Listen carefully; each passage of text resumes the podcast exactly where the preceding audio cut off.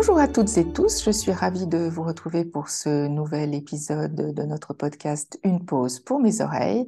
Et aujourd'hui, j'ai la chance de recevoir Robin Guillard, le cofondateur de Siopi, qui va présenter une étude très intéressante qu'il a publiée récemment sur euh, le site de Siopi. Bonjour, merci beaucoup de m'accueillir. Euh, c'est avec plaisir que, je peux vous rejoindre. J'aime beaucoup ce que vous faites. Euh, alors euh, oui, effectivement, on a publié récemment sur le blog de Siopi, plutôt on a republié parce que nous ne sommes pas forcément les premiers à annoncer la nouvelle, une étude qui nous vient finalement des États-Unis, qui, qui a été coordonnée par l'équipe de recherche du professeur Suzanne Shore, qui exerce à Détroit, et euh, cette étude bah, été euh, attendue depuis longtemps euh, parce que, à vrai dire, euh, l'aventure commence en 2018. Première fois qu'on entend parler de ça. Ça fait déjà une bonne dizaine d'années que le professeur Suzanne Shore est connu dans le domaine pour avoir contribué à comprendre ce que sont les acouphènes qu'on appelle les acouphènes somatosensoriels, les acouphènes qui peuvent être modulés, changés en intensité quand on bouge la mâchoire ou le cou ou les épaules. Et ces acouphènes-là, elle, c'est la personne qui a vraiment contribué de manière très importante dans le domaine scientifique à mieux les comprendre d'un point de vue vraiment anatomique. Elle a travaillé avant tout sur des modèles animaux euh, pour justement euh, voir comment étaient les connexions nerveuses qui pourraient créer des interférences entre le système, on va dire, de la nociception, c'est-à-dire de la perception de la douleur, avec justement euh, le système auditif, et qui fait que bah, bouger sa mâchoire, serrer les dents, euh, bouger à droite ou à gauche le cou, ça peut faire, dans certains cas, changer les acouphènes. Donc elle a travaillé ça, sur ça depuis vraiment une quinzaine, presque une vingtaine d'années, et euh, en 2018, elle a publié une étude clinique où elle a transvasé ces résultats qui étaient avant tout théoriques vers un pendant pratique, clinique, et surtout à destination des humains. Donc, euh, elle a fait une étude assez remarquable où euh, il y avait deux parties dans son étude en 2018. C'était une partie où elle a vraiment testé les choses sur les animaux et elle a montré que ça marchait très précisément euh, physiologiquement chez les animaux. Et elle a publié quelque chose qui était plus sur ben, une première cohorte de personnes, de patients acouphéniques c'était une petite cohorte, il n'y avait que 10 patients qui avaient participé. Donc, euh, même si le protocole était fait de manière rigoureuse, c'était déjà un essai qu'on appelle en double aveugle, on pourra développer un peu la méthodologie après. Euh, il était rigoureux, mais 10 personnes, c'est pas encore assez pour convaincre la communauté scientifique. Donc euh, l'aventure en 2018 euh, en était restée là, gros suspense. Et euh, bah, nous, dans le domaine de la recherche, on surveillait ça avec attention. Et bah, là, ça vient de sortir en décembre dernier. elle vient à un congrès à Palm Springs aux États-Unis et elle parle justement euh, de cette nouvelle étude qui viennent de, qui sont sur le point de publier, euh, qui là du coup a 99 patients, euh, qui est encore plus rigoureuse, qui a vraiment de fond en comble exploré cette nouvelle méthode d'approche thérapeutique et qui donne des résultats quand même très prometteurs et ça nous, ça nous rassure tous et on est tous très impatients que, que ça se concrétise.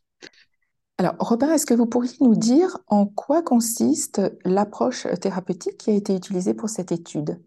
Alors, cette euh, étude a utilisé une approche qui s'appelle la stimulation bimodale. À vrai dire, dans le domaine, ça commence un peu à être à la, mode.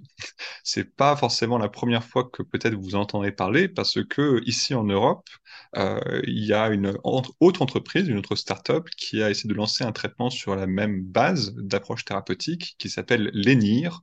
L'entreprise s'appelle Neuromod, elle est basée en Irlande, et si le traitement n'est pas encore disponible en France, même s'il a été testé dans quelques endroits, euh, eh bien, euh, à plusieurs pays en Europe, il est déjà disponible.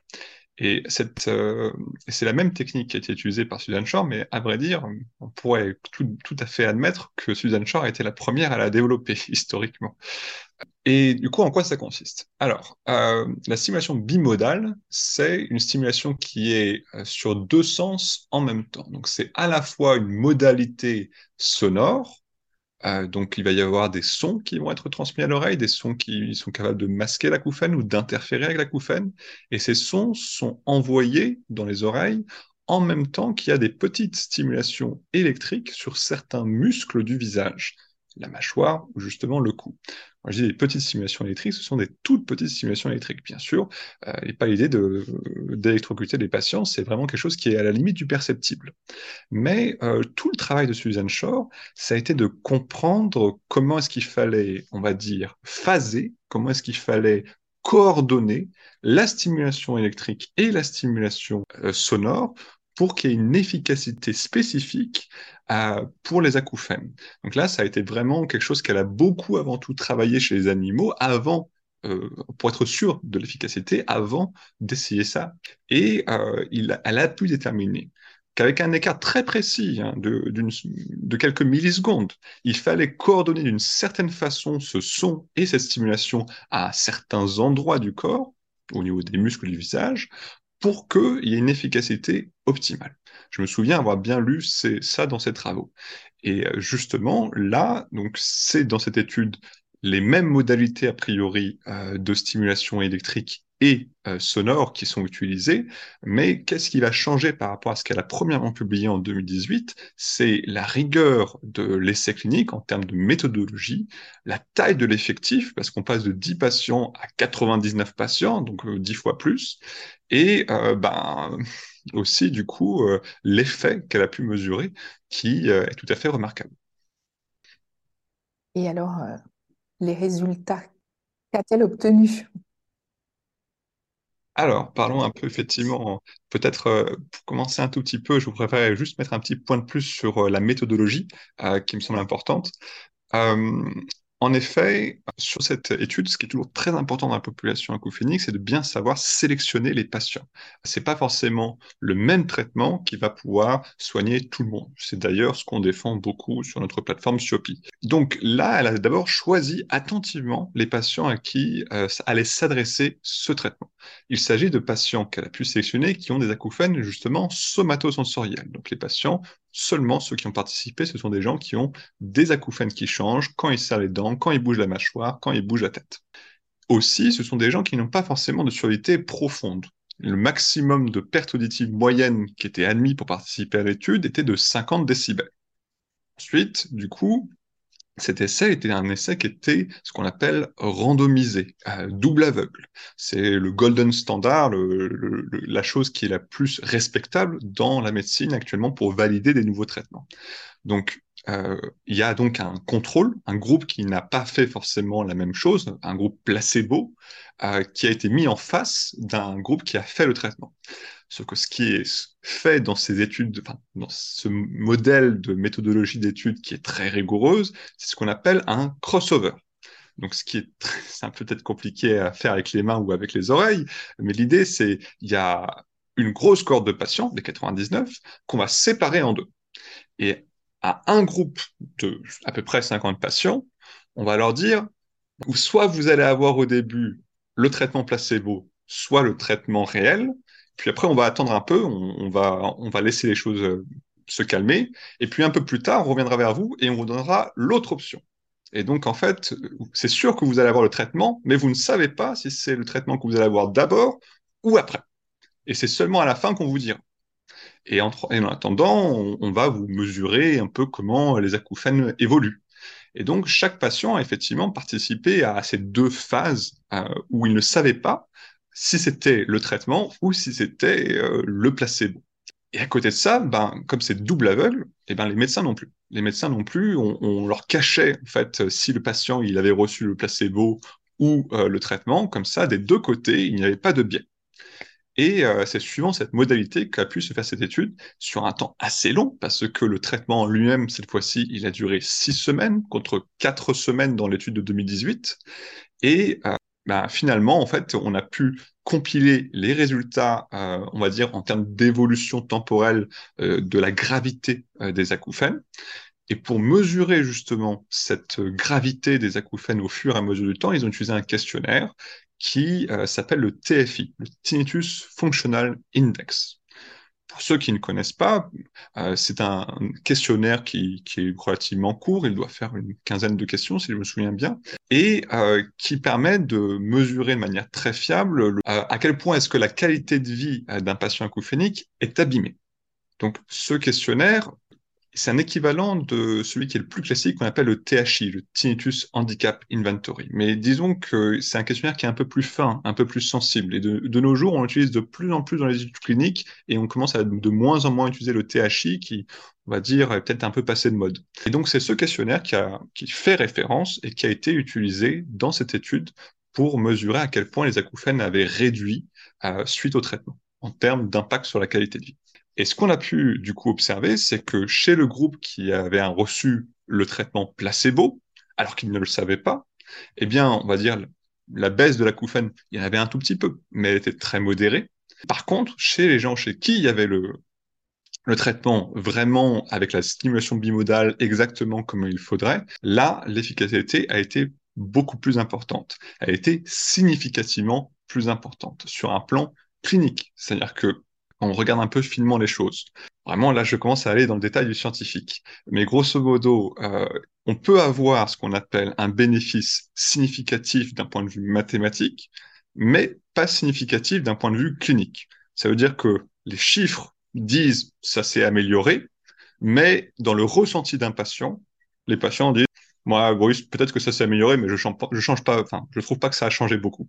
Alors qu'un bénéfice significatif clinique, ça veut dire que même le patient peut dire la différence dans son ressenti par rapport à son symptôme. Et là, c'est le seuil qui a été atteint pour cette étude. Alors, est-ce que sur le plan des données chiffrées, vous, vous avez quelques indications à nous transmettre?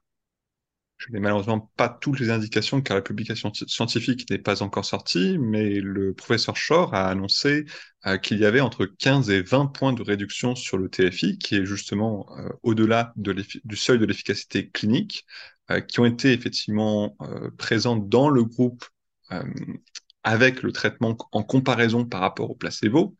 Et ce, cette efficacité s'est maintenue jusqu'à la 30e semaine suite à l'intervention, suite au traitement. Merci beaucoup pour, pour ces données chiffrées. Et quelles sont les attentes pour les mois ou les, les années à venir concernant cette étude, cette recherche? Euh, eh bien, ce qui est très encourageant tout d'abord, c'est euh, qu'il y, a, vraiment un dispositif médical qui a été développé. Et là, en fait, s'ils ont fait cette étude, c'est euh, pour faire un lancement du, de leur solution sur le marché américain. Donc là, euh, on peut s'attendre à ce que dans les prochains mois, peut-être la prochaine année, euh, ils aient vraiment euh, ce dispositif médical qui soit disponible pour soigner des patients euh, sur le territoire américain ce qui n'est pas encore le cas pour le territoire européen, malheureusement. Donc ça, on peut espérer que, que des ponts se tissent entre les États-Unis et l'Europe pour que ça avance au plus vite, mais il faut quand même être réaliste. En général, euh, ce genre de démarches, avant tout réglementaires, sont réputées pour être un peu longues. Donc malheureusement, il il est envisageable que euh, ça puisse prendre encore euh, deux à trois ans avant d'arriver et d'être disponible en France. Donc c'est effectivement bien en avance qu'on parle de ces choses-là. Mais euh, bon, voilà, ça reste quand même une très bonne nouvelle et ça peut inspirer d'autres projets à germer ici en Europe et qui pourront faire la même chose, sachant que effectivement, l'ENIR propose déjà une solution qui certes est sur certains plans différente, mais qui recoupe pas mal avec ce qui a été affirmé par ces études cliniques. Merci beaucoup de nous avoir présenté euh, ce, point sur, euh, sur la recherche. Mais est-ce que, avant de terminer cet épisode, Robin, vous pourriez vous présenter et présenter également euh, d'une autre manière que peut-être Louis l'a fait auparavant, votre action conjointe chez Siopi Merci. C'est vrai que j'ai été un peu enthousiaste peut-être et je suis parti directement sur le sujet de, de, Suzanne Shore. Donc c'est vrai que j'ai sauté quelques étapes. Donc oui, euh, je suis effectivement un des cofondateurs de Siopi. Je suis aussi surtout quelqu'un qui, qui, travaille sur la recherche sur les acouphènes depuis euh, 5 à 6 ans maintenant. Euh, je suis actuellement en thèse euh, de neurosciences sur les interactions entre acouphènes et sommeil. Et été déjà impliqué dans euh, sept travaux cliniques euh, sur le sujet des acouphènes. Donc, euh, je suis très passionné par ce sujet-là, peut-être que vous l'aurez compris. Et du coup, là, je, sur le côté de Siopi, bah, j'ai le rôle de président et je suis quelqu'un qui, d'une part, essaie de faire que vraiment ce soit un lien qui soit tissé entre la recherche clinique et les patients, que ces deux mondes se rapprochent grâce à notre application. J'essaye aussi vraiment de collaborer avec les praticiens, avec les médecins, pour que effectivement euh, la solution leur soit utile aussi pour eux, mais que ce soit plus vraiment dans un dans un ensemble, dans une interaction bénéfique avec les patients. Euh, et euh, bah aussi, je développe euh, des nouvelles fonctionnalités au quotidien. Euh, et c'est vrai que là, très récemment, on a lancé une nouvelle fonctionnalité de journal de bord sur Shopee avec des petits messages d'encouragement pour vraiment se, voilà, être dynamisé au quotidien pour que ça aille mieux. Et bah, j'encourage effectivement tous les utilisateurs à, à regarder l'application pour la découvrir. Pour ensuite euh, parler un tout petit peu de, des actualités de la recherche euh, que je mène, donc euh, je m'intéresse avant tout à un mystère spécifique. Comme je vous ai dit, l'acouphène c'est hétérogène, tous les patients n'ont pas forcément la, même chose, c'est pas forcément le même traitement qui va les soigner. Et ben, modestement, chacun fait son possible pour au moins comprendre sur un sous-groupe de patients en particulier ce qu'il faut astucieusement faire pour que ces patients aillent mieux. Euh, dans le cadre de mon travail de recherche, je travaille donc sur un sous-groupe de patients. Je peux pas, je peux pas aider tout le monde en même temps, euh, mais je travaille du coup sur les gens qui ont des acouphènes qui augmentent fortement après les siestes et euh, qui sont susceptibles de varier brutalement après les épisodes de sommeil. C'est-à-dire ce sont des gens qui ils se réveillent un jour le matin et ils ont les acouphènes qui sonnent très fort, et le lendemain, ils se réveillent et ils n'ont plus d'acouphènes du tout. Et, ça va dépendre, en fait, ça, ça va se choisir au réveil. Au moment où ils ouvrent les yeux, ils savent si ça va être une journée horrible ou si c'est une journée qui va aller bien. Et euh, ce phénomène est mystérieux. On, ne sait pas encore sur le plan scientifique ce qui se passe dans le sommeil, mais euh, je travaille là-dessus et euh, on a soumis justement une étude très récente là-dessus. Elle n'est pas encore publiée, mais ça va arriver. Et, je continue à travailler là-dessus. J'en ai pour au moins un an de, de données à analyser. voilà. Et si c'est pas indiscret, qu'est-ce qui vous a intéressé, voire passionné dans le choix d'étudier sur le thème des acouphènes Bien. Euh, au début, le fait que je sois arrivé à travailler sur le sujet de l'acouphène était une série de hasards. Euh, j'ai été quelqu'un qui était ingénieur à la base et j'ai travaillé sur des capteurs qui mesurent l'activité cérébrale, euh, donc capteurs d'électroencéphalographie. Et euh, ben, quand j'étais en échange avec l'université de Berkeley en Californie, euh, j'ai travaillé avec un laboratoire qui était spécialisé sur des capteurs qui mesurent l'activité cérébrale, mais depuis le conduit auditif. Et euh, ça, c'est quelque chose qui m'a amené à m'intéresser, on va dire, au domaine transversal entre neurosciences et audition.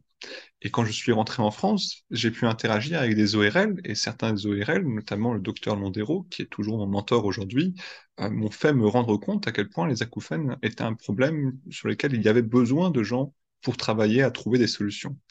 Donc je m'y suis mis, je me suis laissé facilement convaincre. Et c'est vrai qu'en travaillant sur le domaine, je me suis rendu compte à quel point euh, c'était quelque chose où il y avait vraiment un besoin de la part des patients. Il y a besoin que les scientifiques s'y intéressent et trouvent des solutions parce que malheureusement aujourd'hui, il n'y en a pas encore assez. Et il y a encore beaucoup de choses à comprendre sur ce sujet. Donc, euh, à partir de là, eh bien, ça donne une très bonne raison de se lever le matin et de travailler. Ah, merci pour nous tous. Et peut-être une, dernière question. Vous qui avez étudié à la fois aux États-Unis, donc sur le continent américain et en Europe, est-ce que vous voyez une façon différente, une approche différente sur le thème des acouphènes? Hmm. Ça, c'est une bonne question. Euh... Bien, disons que je trouve qu'on est un peu plus centralisé ici, en France. Euh, on a effectivement euh, une certaine force tout de même de l'association France Acouphènes de patients qui fédère effectivement les patients. Il y a aussi une, une, une force remarquable de l'association multidisciplinaire de prise en charge de qui sert d'exemple euh, au niveau européen. Donc là, je parle de l'AFREPA. Euh, et donc ça, c'est deux entités qui déjà sont assez fédératrices sur l'effort euh, de prise en charge. Au niveau américain, il y a une association de patients qui s'appelle la American Tinnitus Association, euh, mais qui me semble pas aussi influente que son équivalent anglais, qui est la British Tinnitus Association, qui elle, du coup, euh, par contre, elle balance. Hein, c'était, c'est assez euh, impressionnant le travail qu'ils peuvent faire. Mais l'American Tinnitus Association, on entend un peu moins parler. Et ensuite, euh, ce que je vois au niveau américain, c'est qu'il y a différentes recherches sur différents sujets, et j'ai pas forcément autant l'impression que les gens se parlent et qu'il y a des événements fédérateurs euh, ici en Europe, on a aussi ce qu'on appelle la Tinnitus Research Initiative, sur lequel effectivement viennent échanger les chercheurs européens. C'est euh, il y a des rendez-vous annuels. Hein. Là, par exemple, ce sera en Irlande en juin. Euh, et voilà, on échange tous entre chercheurs sur ce sujet. aux États-Unis, même si effectivement, peut-être que je m'avance un peu parce que tout, je ne connais pas forcément encore suffisamment les équipes de recherche sur les acouphènes là-bas, mais j'ai l'impression que c'est peut-être un peu plus morcelé. Voilà. Mais par contre, euh, les Américains sont quand même très reconnus pour une grande rigueur scientifique sur leurs travaux. Et il est vrai aussi que souvent, ils ont plus de moyens que nous. Mais bon, on fait notre mieux. Merci beaucoup, Robin, de nous avoir euh, exposé euh, le point sur cette recherche aujourd'hui. Si vous souhaitez continuer à écouter notre podcast, n'hésitez pas de vous abonner, que ce soit sur les chaînes de podcast ou sur YouTube pour ne pas manquer les prochains épisodes à venir. Je vous remercie encore une, une fois, Robin. Je vous dis à très bientôt pour un nouvel épisode, toujours sur le thème de l'audition. À très bientôt. Merci beaucoup à vous de m'avoir accueilli. Avec plaisir.